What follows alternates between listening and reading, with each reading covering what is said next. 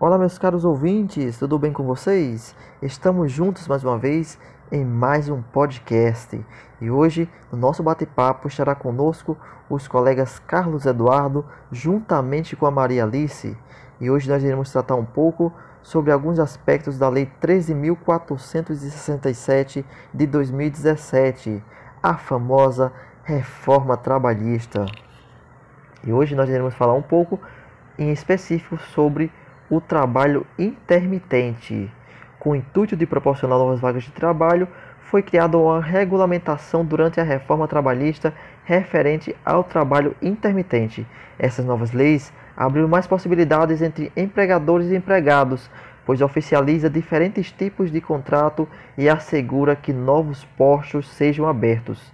Mas você, caro ouvinte, sabe como funciona esse modelo de trabalho e as leis que regem os contratos? No nosso podcast de hoje, iremos conhecer todos os detalhes sobre esse novo vínculo empregatício e quais os benefícios que ele pode trazer tanto para o subordinado quanto para a empresa. Não deixe de conferir, pois o nosso podcast está recheado de informações e ele está começando agora para você. Antes de mais nada, eu quero cumprimentar aqui a nossa colega Maria Alice. Seja muito bem-vinda, Maria Alice, ao nosso podcast. É uma satisfação ter a sua participação aqui junto conosco. E os nossos ouvintes já estão todos ansiosos para saber sobre essa nova regulamentação do trabalho intermitente. Maria Alice, fale um pouco para a gente sobre o que é o trabalho intermitente, como funciona e qual a carga horária desse trabalho. Olá, pessoal. É um prazer estar aqui participando desse podcast juntamente com Carlos Eduardo e Natanael. Eu saúdo a todos que estão nos ouvindo neste momento. Natanael, basicamente, é, o trabalho intermitente, ele é um modelo de contrato em que o colaborador ele é convocado a realizar suas atividades de maneira esporádica, com intervalos de inatividade. A vantagem para as empresas que adotam esse sistema é a possibilidade de remunerar os contratados apenas durante o período de atuação. E antes da reforma nas leis trabalhistas da CLT, a lei número 13.467 do ano 2017 é, não havia qualquer regulamentação para esse tipo de contratação, que, segundo aos favoráveis à reforma, é fundamental para atender à lógica de novas demandas. O trabalho intermitente ele funciona da seguinte forma: é, antes de realizar a contratação intermitente, é preciso que as empresas elas tenham interesse nesse tipo de vínculo empregatício que, e que conheçam bem a aplicação das normas. E a carga horária do trabalho intermitente é basicamente o que? Antes de qualquer criação dessa modalidade, a lei exigiu uma carga horária de no mínimo 30 horas semanais. E o, a partir da nova regulamentação, não há um limite mínimo de horas que devem ser cumpridas, permitindo ao contratado trabalhar por duas ou quatro horas semanais. E a única regra que se manteve é sobre o limite, o limite máximo de 44 horas semanais. 220 horas mensais, que deve ser respeitado. Olá, Carlos Eduardo, seja muito bem-vindo ao nosso podcast. É uma satisfação imensa para nós e para os ouvintes que estão ouvindo ter a sua participação aqui junto conosco. Carlos Eduardo, eu gostaria que você pudesse nos explicar um pouco sobre como funciona a rotina do trabalhador intermitente, também como funciona o período de inatividade, a questão da convocação, do contrato e também do pagamento. Boa tarde, é um prazer estar participando desse podcast, juntamente com Maria Alice e Natanael. Eu saúdo a todos aqueles que estão ouvindo nesse momento.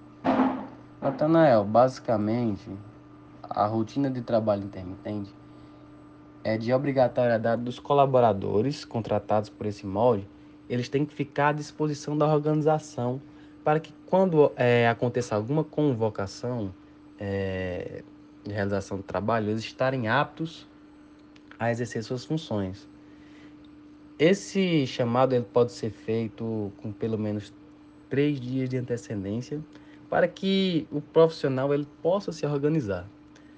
A partir do momento que o contratado ele é convocado, ele assume um posto é, por um tempo predeterminado, é, que seja estipulado em um contrato, seja ele de dois dias, duas semanas, dois meses, etc.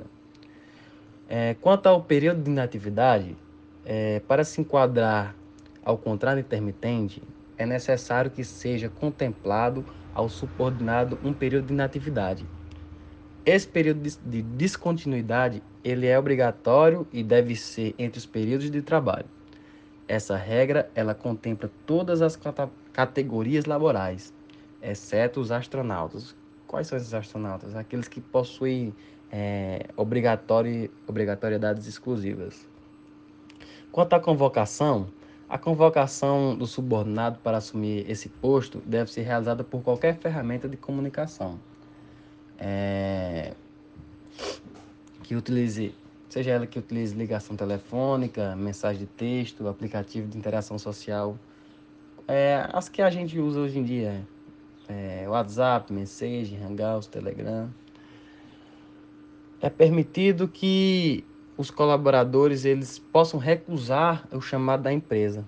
Porém, não tem nada falando em lei que é, não seja permitido é, é, ser feita a recusa.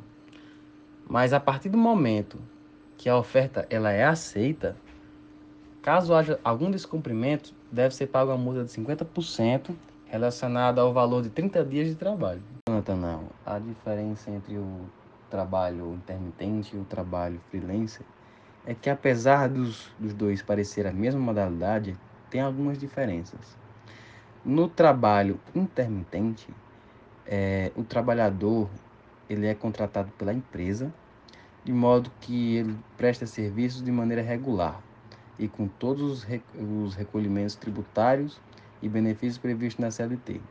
Já no trabalho freelancer, ele trabalha como um profissional liberal e não tem qualquer vínculo empregatício com a empresa que está contratada é, no seu serviço.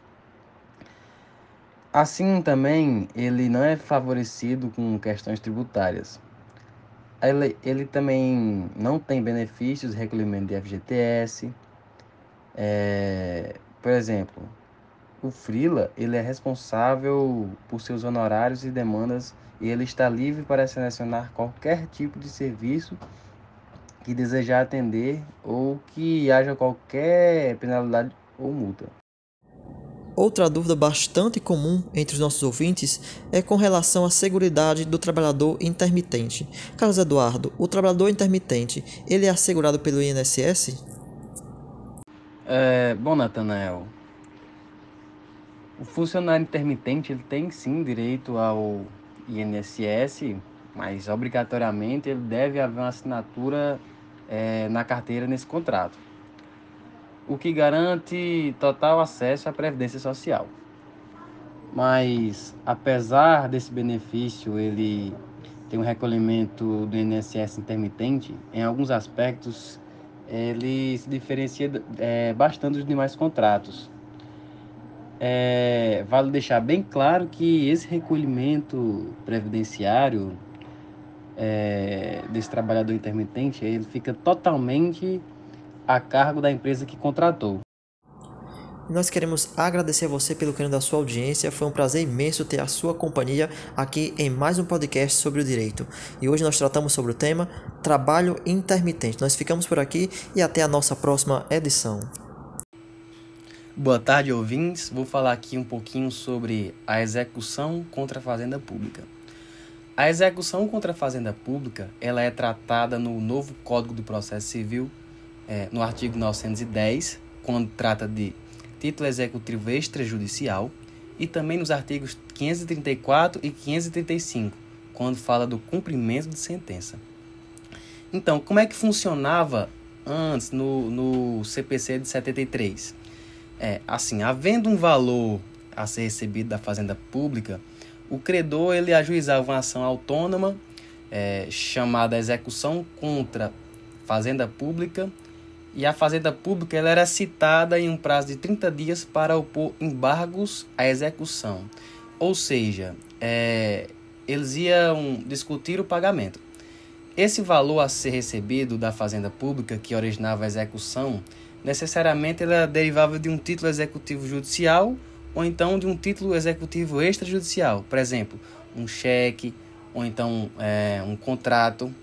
Assim, já no, no CPC 2015, o valor a ser recebido da fazenda pública ele é oriundo de um título executivo é, judicial, que é a sentença condenatória ao pagamento de uma, de uma quantia líquida, ela será executada no mesmo processo, e não mais em um processo autônomo. O credor, que é chamado exequente, ele deverá apresentar um demonstrativo discriminado do crédito que tem a receber, no qual deve indicar, por exemplo, a correção monetária, o que está sendo aplicado e também é, os juros no qual será pedido. A fazenda pública, ela, ela é intimada em um prazo de 30 dias para apresentar impugnação à execução e não mais embargos como era no, no CPC de 73. Vale deixar claro que esse prazo de 30 dias para impugnação, ela não se aplica é, ao benefício de contagem em dobro para a fazenda pública, porque aqui a gente está falando de um prazo específico para o ente.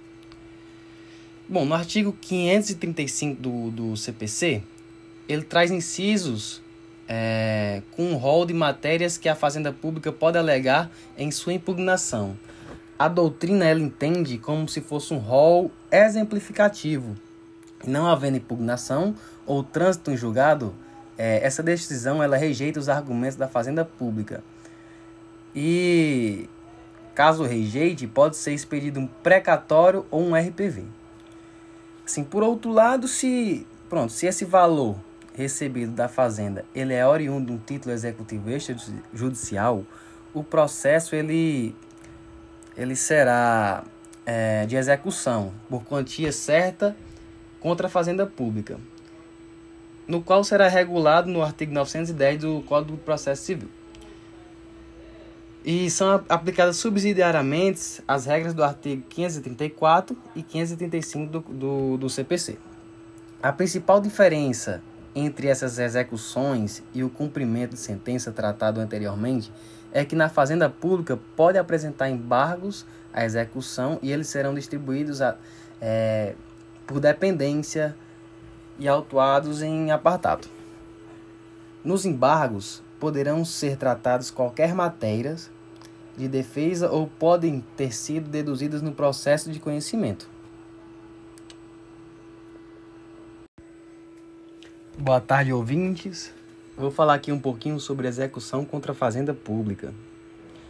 Bom, a execução contra a fazenda pública ela é tratada no novo Código do Processo Civil, no artigo 910, e quando trata de título executivo extrajudicial,